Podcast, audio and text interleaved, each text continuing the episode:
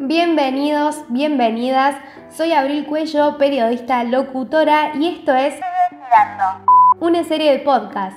Sigue Girando es un espacio en el que vamos a profundizar y reflexionar en las problemáticas de nuestro medio ambiente, además de la búsqueda de nuevos hábitos sustentables.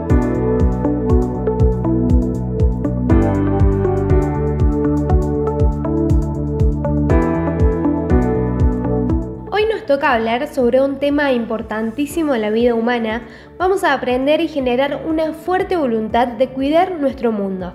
Comencemos.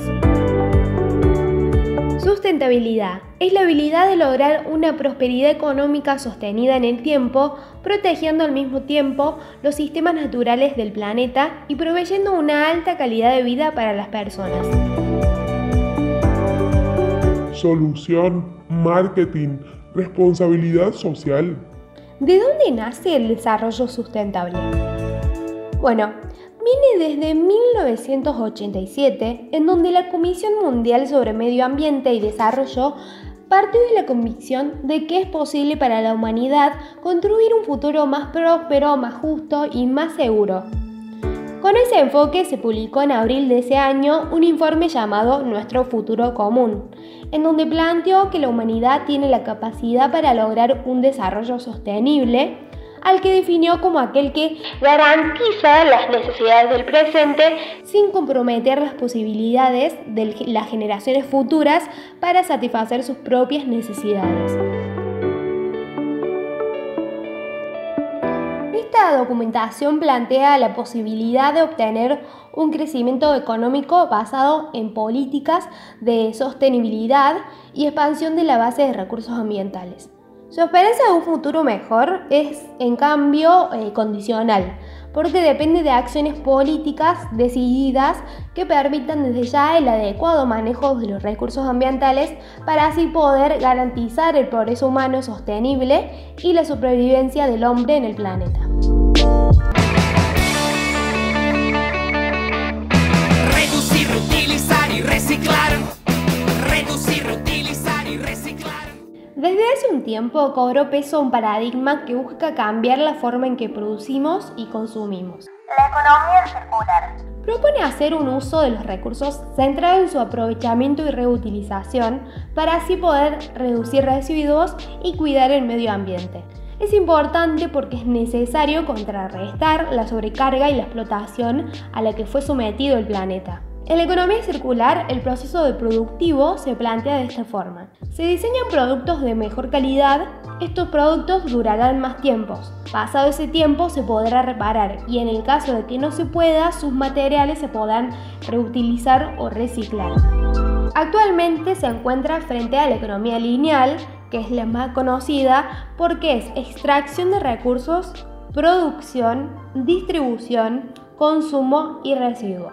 En cambio, la economía circular se plantea como una solución en la que los residuos pueden ser utilizados como recursos para reingresar al sistema productivo. Entonces quedaría producción, distribución, consumo, reutilización y reciclar. En Argentina se genera un promedio de 45.000 toneladas diarias de residuos sólidos urbanos, lo que equivale a una tonelada de basura cada dos segundos.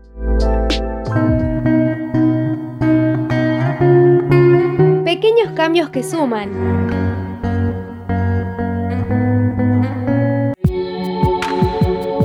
A la hora de comprar, ¿qué preguntas te haces? ¿Realmente me va a satisfacer una necesidad o un deseo? ¿Es un producto de calidad? ¿Qué tiempo me va a durar? ¿Se puede reusar o reciclar? Consumir es un gesto cotidiano que nos da la oportunidad de impactar positivamente en nuestra sociedad. Las pequeñas decisiones que tomamos todos los días sobre qué comer, dónde comprar o cuánto gastar importan más de lo que creemos. En la actualidad el consumo desmedido provoca una sobreexplotación del suelo, el agua y el aire, generando así cambios en los sistemas de vidas locales y el agotamiento de los recursos naturales. Al parecer, ciertos modelos de producción no tienen en cuenta el cuidado ambiental. Y para llevar adelante un consumo responsable se plantea el uso de 4 Rs. Rechazar. Los excesos productos envolturas que no te sean necesarias en algún momento se convertirán en basura. Reduce. Antes de comprar, pregúntate si lo que vas a comprar realmente es una necesidad o compramos compulsivamente. Reusar. En vista del agotamiento de los recursos naturales del planeta, busca alternativas. Utiliza envases u objetos a los que se le pueda dar una segunda vida útil. Reciclar. Cuando acabe la vida útil de un producto, tirarlo selectivamente de forma que se pueda reciclar. Los productos pueden generar materia prima para la elaboración de nuevos productos.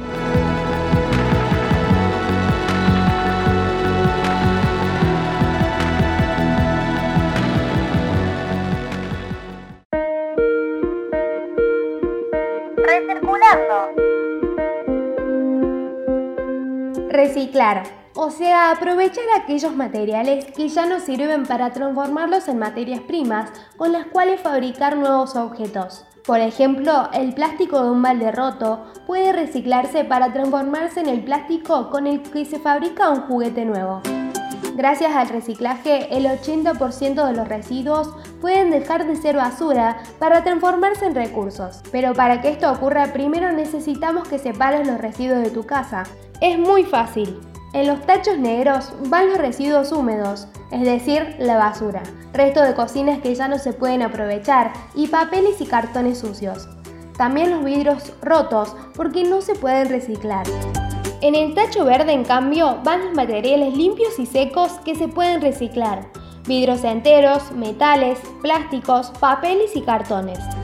Además de colaborar con la reducción de residuos, reciclar también permite ahorrar parte de la energía que se utiliza durante la extracción de recursos. De esta manera, a través del reciclaje, también ayudamos a reducir las emisiones de gases de efecto invernadero, principales responsables del calentamiento global y el cambio climático. Solo con tu ayuda vamos a seguir reduciendo la cantidad de basura que se genera en la ciudad para lograr un ambiente sustentable para todos.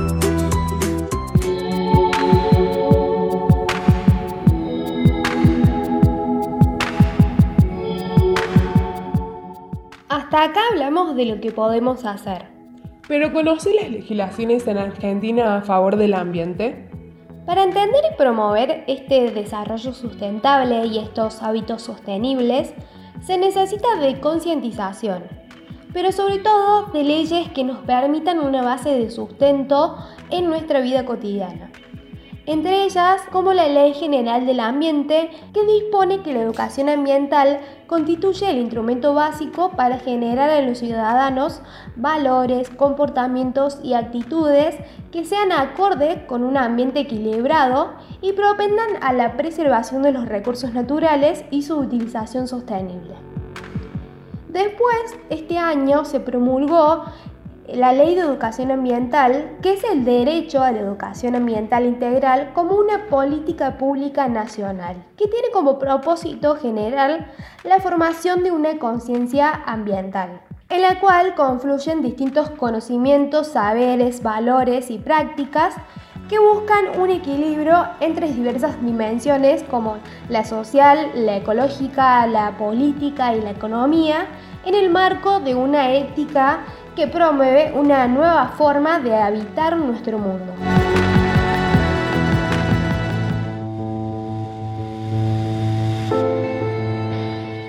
Un norte y un sur, Eduardo Galeano. Sin embargo, cada habitante del norte consume en promedio 10 veces más petróleo, gas y carbón. Y en el sur, solo uno de cada 100 personas tiene auto propio gula y ayuno del menú ambiental. El 75% de la contaminación del mundo proviene del 25% de la población. Y en esa minoría no figuran, bueno, fuera, los 1.200 millones que viven sin agua potable, ni los 1.000 millones que cada noche se van a dormir sin nada en la barriga. No es la humanidad la responsable de la devoración de los recursos naturales ni de la pudrición del aire, la tierra y el agua. La belleza es bella si se puede vender y la justicia es justa si se puede comprar. El planeta está siendo asesinado por los modelos de vida, cómo nos paralizan las máquinas inventadas para acelerar el movimiento y nos aíslan las ciudades nacidas para el encuentro. Esa lucecita de la noche, ¿nos están espiando? Las estrellas tiemblan de estupor y de miedo. Ellas nos consiguen entender cómo sigue dando vuelta, todavía vivo, este mundo nuestro, tan fervorosamente dedicado a su propia aniquilación, y se entremecen del susto porque han visto que ya este mundo anda invadiendo otros astros del cielo. Espero que te haya gustado esta edición de Te espero en el próximo episodio para generar pequeños cambios que suman y ayudan a nuestro planeta.